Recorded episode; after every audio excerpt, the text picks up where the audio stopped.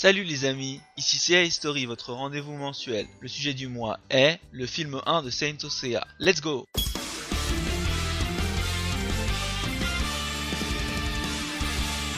Sorti le 18 juillet dans les salles obscures nippones de l'année 1987, ce fut un véritable pari que d'adapter Seiya au cinéma au moyen d'une histoire indépendante. Surtout que la série en était qu'à son début et dépassait déjà les records d'audience demandant un film d'animation. Dans l'immensité de la galaxie brille une petite planète bleue, objet de toutes les convoitises, la Terre. La déesse Athéna et ses vaillants serviteurs doivent la protéger des forces du mal. Ces guerriers indomptables ont juré de sacrifier leur vie, s'il le fallait, pour défendre la liberté. Depuis la nuit des temps, des milliers de chevaliers sont tombés au combat pour faire triompher leur cause. Aujourd'hui encore, la planète est menacée par les forces des ténèbres. La déesse Athéna doit reprendre le sceptre de la justice et se dresser contre les envahisseurs en se réincarnant sous les traits de la princesse Saori Kido et jeter dans la bataille ses meilleurs défenseurs aux armures étincelantes, les chevaliers du zodiaque.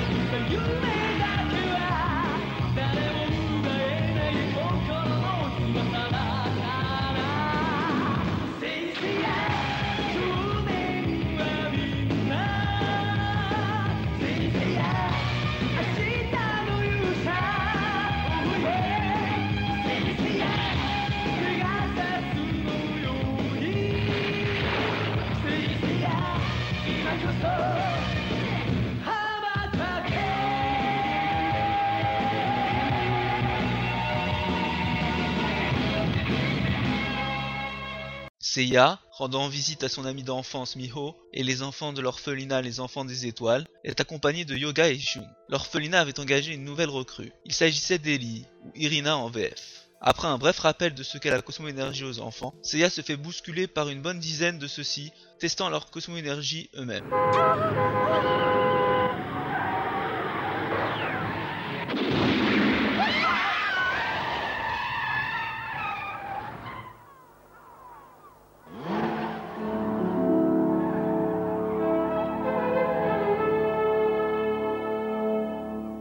Alors ça va? Rien de cassé? Oh Non, grâce à vous. Je suppose que vous devez travailler dans cette école, non? Oui, en effet. Je me présente, je m'appelle Yoga et je devais justement vous rendre visite aujourd'hui. J'avais deux pastèques pour les enfants. Malheureusement, la deuxième a subi un sort tragique. Entrez, je vous en prie. Il est drôlement costaud, vous avez vu ça? Ah oui, c'est incroyable. Il a arrêté la voiture d'une seule main. Oh, mais il n'y a rien de plus facile pour un chevalier du zodiaque. Il suffit simplement d'intensifier sa cosmo-énergie, c'est tout, n'est-ce pas, Yoga? Mhm. Mais qu'est-ce que c'est Eh, eh bien, la cosmo-énergie, c'est... C'est une sorte d'aura qui nous entoure, qu'on peut augmenter ou diminuer à volonté. Une sorte d'aura? Mais qu'est-ce que c'est, une aura? Un champ d'énergie électromagnétique qui nous enveloppe. Alors là, j'ai rien compris. En tout cas, c'est rudement impressionnant. Mais qu'est-ce qu'elle a, la maîtresse? Elle a vraiment pas l'air dans son assiette aujourd'hui? Moi, je crois que c'est Yoga qui lui a tourné la tête. Oui. Attendez, vous allez comprendre. La cosmo-énergie, c'est la force qu'on a à l'intérieur de nous. Enfin, quand je dis nous, je veux parler de tout le monde. Chacun d'entre vous possède une cosmo-énergie. Tout ce qu'il faut, c'est apprendre à la contrôler. Bah alors, on devrait commencer tout de suite. Ouais, bonne idée, on va tous lui tomber dessus, les gars. Le soir, Yoga fait la connaissance de Ellie, au clair de lune quand une étoile filante traverse le ciel nocturne. Yoga quitte la jeune fille, et le drame commence à se produire, car elle ira suivre l'étoile filante qui n'était en fait qu'une pomme d'or qui renfermait l'âme d'Eris, la déesse de la discorde. Au toucher de la pomme, des anciens Seinto sortirent de leur tombeau et rejoignirent la déesse nouvellement incarnée en Ellie. Saori, qui se promenait à cheval, tomba de celui-ci qui se cassa la patte suite au regard d'Ellie.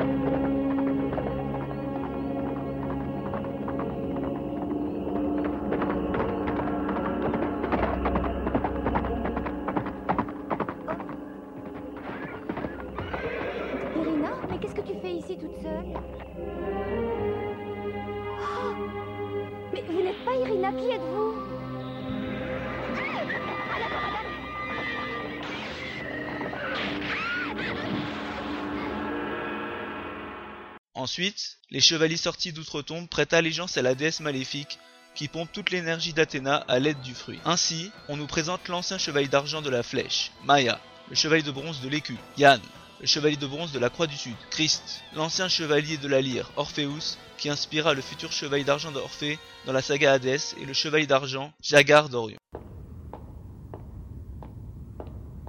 Déesse Hélice. Tous les guerriers fantômes sont à vos ordres. Maya, chevalier de la flèche d'argent.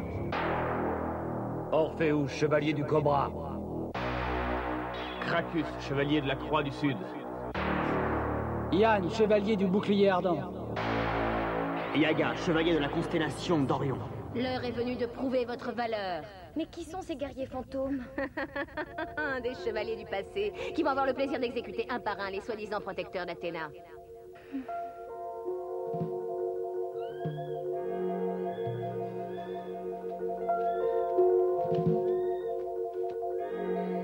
Ah, Je l'ai oublié, il y a encore un détail que tu dois connaître. Pour régénérer ma chair et mon sang, je vais me servir de cette pomme d'or qui a le pouvoir d'absorber toute l'énergie d'une personne et de la transmettre ensuite à une autre. Autrement dit, tes forces vont abandonner progressivement et ta mort me redonnera la vie. Non, ce n'est pas possible. Le transfert sera terminé quand le soleil se couchera à l'horizon. Et inutile de préciser que cette opération a tendance à procurer des douleurs atroces.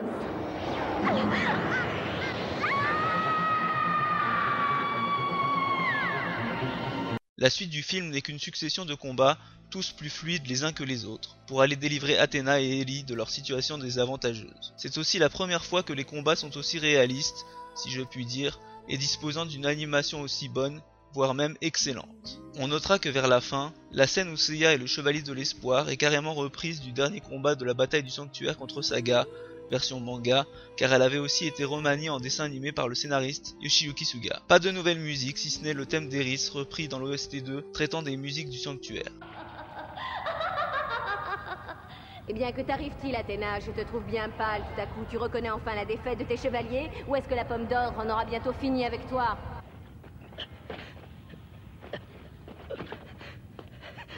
Hors de mon chemin, laisse-moi passer, je dois aider Seyar. Ça ne sert à rien. Pourquoi te donner tant de mal alors qu'il est sans doute mort, alors qu'il est?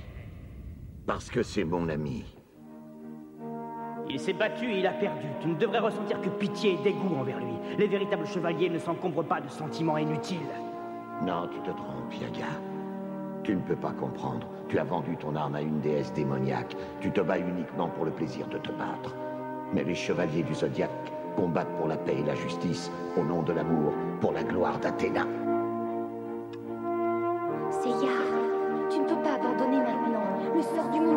Toi. Tu es le chevalier de l'espoir. Le chevalier de l'espoir. Relève-toi. Yoga Il est trop facile de mourir, tu dois reprendre le combat. Moi non plus, je n'abandonnerai jamais. Tu n'es pas le seul à souffrir. Nous nous battrons tous jusqu'à notre dernière goutte de sang. Nous devons vaincre, nous devons vaincre. En recevant nos armures de chevalier du zodiaque, nous avons juré de protéger Athéna. Tenons notre promesse. Relève-toi, Seyar. Relève-toi. Nous nous battrons tous à tes côtés. Nous te prêterons nos forces. Seyar, Je dois me relever. Je suis un chevalier de l'espoir. Je dois détruire Hélice. Donnez-moi le courage nécessaire pour triompher des forces du mal. J'arrive, mes amis.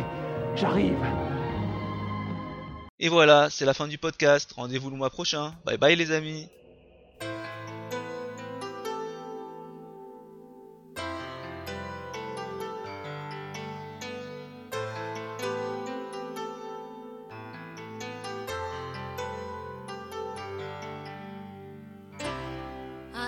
心に映っているのは勇の炎。それとも赤くにじむ